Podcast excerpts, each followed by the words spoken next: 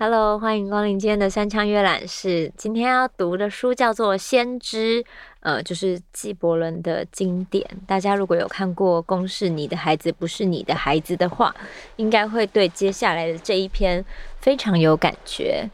那它里面有二十八篇，就是那种。很经典的就是关于各式各样的，你可以想到的人生中的很多大方向的主题，你都可以在这里面找到。纪伯伦充满智慧的文字，还有他的就是分享。那我现在就从孩子这篇开始念好了。这篇叫做孩子。有个女人将孩子搂在胸前，她说：“跟我们谈谈孩子。”他说：“你的孩子并不是你的。”他们是生命对自己渴望所衍生的儿女，他们经你而生，但不是从你而来。虽然他们与你同在，但并不属于你。你可以给他们爱，但不能给他们思想，因为他们有自己的思想。你可以提供居所给他们的身体，而不是他们的灵魂，因为他们的灵魂栖居于明日之屋里。你就算在梦中也无缘造访。你可以努力地仿效他们，但不要逼他们模仿你。因为生命不会倒退着走，更不会在昨日滞留。你是一把弓，孩子犹如火箭，从你那里射发。弓箭手在无限的路途上看到目标，于是使力弯折你，好让他的箭飞得又快又远。你就在弓箭手的手里欢喜甘愿地弯折吧。他爱极飞的箭矢，也爱稳健的弓。大家能理解这段？他关于孩子的文章吗？其实我看到的时候，觉得蛮蛮蛮喜欢的。就是小时候可能在很小的时候，好像比较你没有办法独立的时候，有时候会觉得好像都要听爸妈的话，然后好像自己就变成。只有爸妈说 OK 的事情才可以去做，但可能其实你有非常多想做的其他事情，只是因为你可能还不够大，还不够独立，所以很多事情都还是要听爸妈想要怎么样就怎么去执行。当然，爸妈不会去做一些为你不好的事情，他们当然都是为你好嘛。可是，就像纪伯伦这个篇章说的，就是。嗯，你可以给他们爱，但不能给他们思想，因为他们有自己的思想。就是每个人都是独一无二的，他都有自己的想法。所以，也许是为小孩好，可是你不能强加你自己的所有一切在他们的身上。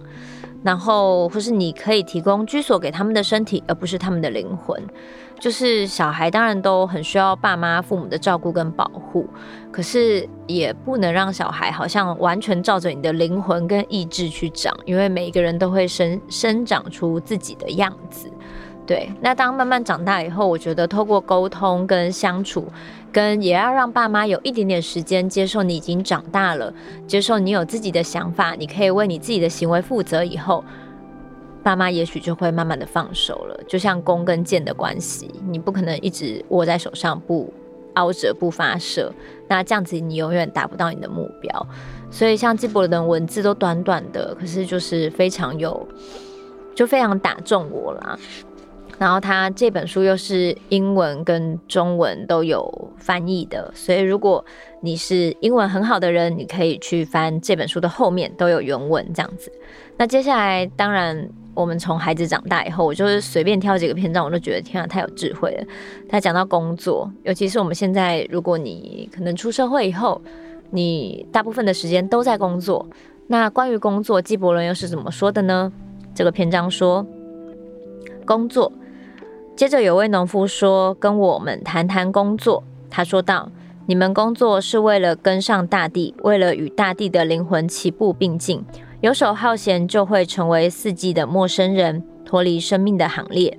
这个行列态度庄严、傲然，又顺服于大地的迈向无限。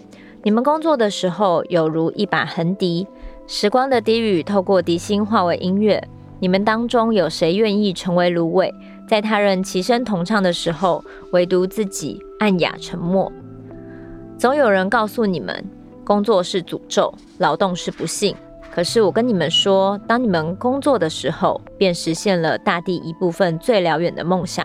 在那个梦想萌生之初，这部分就已经指派给你们。勤于劳动，便是真正热爱生命。透过劳动热爱生命，就会熟知生命最内在的秘密。可是，如果你们在痛苦之中，将降生视为苦难，将供养肉体视为刻在眉梢上的诅咒，那我的回答是：唯有你们眉梢上的汗水，才能冲刷掉刻写在上头的字句。有人告诉你们，生命是黑暗。而你们在疲惫之时，也附和了疲惫者的话语。我说，生命确实是黑暗的，除非有冲动。所有的冲动都是盲目的，除非有知识；所有的知识都是枉然的，除非有工作；所有的工作都是空虚的，除非有爱。当你们怀抱着爱工作，你就会跟自己、跟彼此、跟上帝紧紧结合相系。何谓怀抱着爱工作？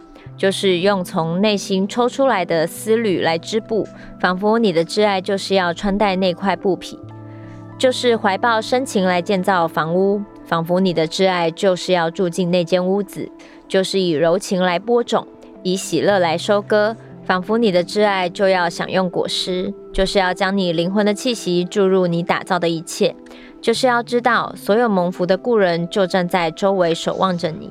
我常常听你们仿佛梦呓一般的说，雕刻大理石，在石头里找出自己灵魂的样貌。这种人比耕种土地的人更为高贵。捕捉彩虹，用它在布帛上织出人的形象。这种人比替我们双脚制鞋的人更了不起。可是我要说，我不是在说梦话，而是处于正午神志清明的状态。风对巨大的栾树说话的语调，不会比对渺小的草叶更为甜美。将风声化为歌曲，以爱使曲子更甜美，这样的人才了不起。工作是爱的具体表现。如果你工作时怀抱的不是爱，而是厌恶，不如抛下工作，坐在圣殿门口等那些乐于工作的人施舍救济。如果你漠不关心的烘焙面包，烤出来的苦涩面包只能让半人饱。如果你百般不愿意的压榨葡萄，你的不满就会在酒里注入毒素。即使你的歌喉宛如天使，但并不是真心喜爱唱歌，那么你的歌声就等于捂住了人们聆听日夜之声的耳朵。这就是在讲工作，虽然它里面就是提到了，好像很多就是要播种啊，要日就是你要有。目的性的做你的工作，然后而且所有的知识，除非有工作，不然都是一阵枉然。但是所有的工作可能是空虚的，因为如果你没有对他付出爱的话，嗯，所以其实有时候我觉得我们在工作中难免会有可能倦怠期、瓶颈、烦闷，或是可能只是因为天气太热了，你就觉得天啊，今天出门工作心情好像很不适合。各式各样的会让你在工作中觉得有一点点痛苦跟不舒服的感觉。我那时候，嗯，有时候会在拍片的现场，因为我们有时候可能会在一些环境比较激烈的状态，可能就是很原始啊，或是很热，被曝晒或是什么，然后你就是要一边维持你的状态，然后一边让那个汗不要一直流下来弄弄花你的妆，然后你就感觉到每个人都在忍耐对抗着这个。比较激烈的环境，就是可能太热或是那个妆的问题，然后这时候你就会看到前辈演员，就是仿佛心静自然凉的就走过来，就说我们要热爱我们的工作，我热爱表演这样。然后每次都觉得好可爱哦，就是前辈演员他们可能演戏演了这么久，一定也经历过非常多在工作的时候比较不舒服的环境或是状态，可是他们还是很坚持的继续做这份工作，然后。可能会鼓励，就是我们还在一阵茫然的时候，他就会到你旁边说：“你要说我热爱我的工作，这样子。”嗯，所以再次看到纪伯伦的话，就觉得对啊，其实所有你做的一切，如果它不是出自于爱，或是你没有赋予它任何意义的话，你可能会觉得很空虚。但是这就是工作啊，而且有工作才会有一个新的目标，才会有。嗯，新的动力。但是如果你不工作的话，你可能就会与四季错过。你没有与这个世界多做交流、多做深入的互动的话，你就是一个与四季错过的游手好闲的闲人，然后有可能会比别人少体验一点点生命的不同，无论那是好或坏。对，所以他把工作的意义就是写在这个短篇里面。所以当你工作觉得厌烦的时候，也许可以读读纪伯伦的这个篇章。那当然，他还有讲到非常多啊，什么生命啊、死亡啊、友谊啊，各式各样的篇章，就是二十八篇都短短的。那我就分享这两篇，嗯，然后很有名的，因为那个公式的戏剧大家比较熟知的，跟我觉得可能每个人每一天都。要面对你的工作，然后生命也花很多时间在工作。那工作意义究竟是什么？也许透过这个短短的智慧语录，你会找到你的新的目标。对，然后这是中英文经典收藏版，希望大家可以拿起来翻翻。本周山羌阅览室就到这边结束了，我们下周见。